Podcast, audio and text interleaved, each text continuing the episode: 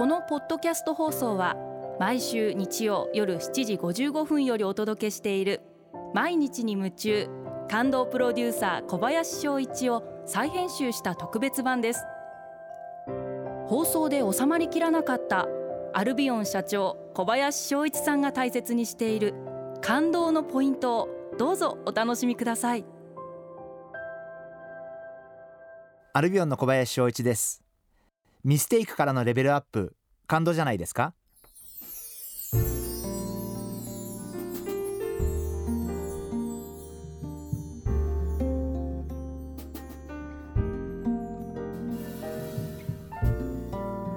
今の私は失敗が作ったというふうに思っています。自分の人生の中で数えきれないほどのミステイク失敗があってでもそうやって失敗をしてきたからこそ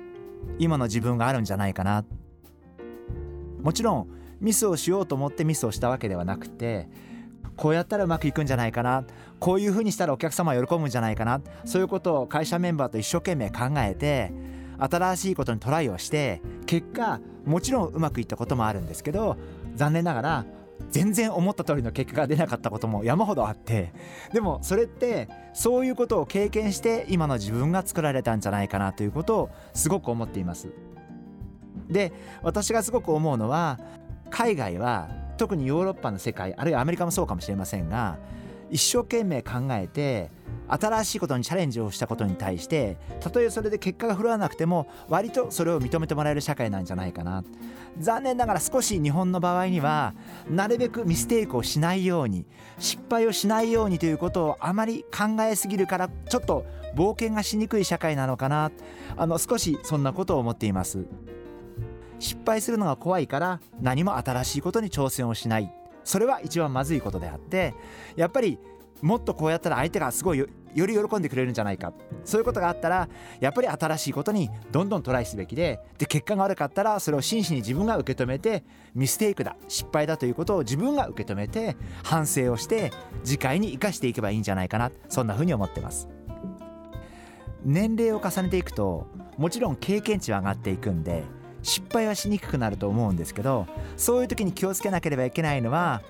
失礼な言い方ですけど感性は鈍っていくと思うんで今自分の感性もすごい鈍ってると思うんで50今年で6になりますがそういう時はやっぱり自分と発想の違う方からいろんなことを学ぶ。あるいは若い方からいろんな感性を学ぶ。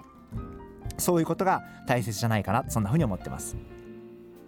そういった意味ではあんまり自分で先入観とかこうだっていうふうに思わないで何を聞いてもあそういう世界があるんだとかあそういう考え方もあるんだとかあこういうアイディアもあるんだとかそういうまずとにかくまずは受け止めてみてそして考えてみてあとは自分としてそれを採用するかどうか、えー、それを活用するかどうかは考えればいいわけであってあんまり自分から閉じない方が自分のその何て言うんですかね受け止めるその受け止める力を閉じ込めない方がいいんじゃないかな。そんなふうに思ってます。毎日に夢中。感動プロデューサー小林翔一ではあなたからの仕事のお悩みを受け付けています。番組ホームページにあるメッセージフォームから送ってください。お送りいただいた方の中から抽選でアルビオン化粧品のロングセラー化粧水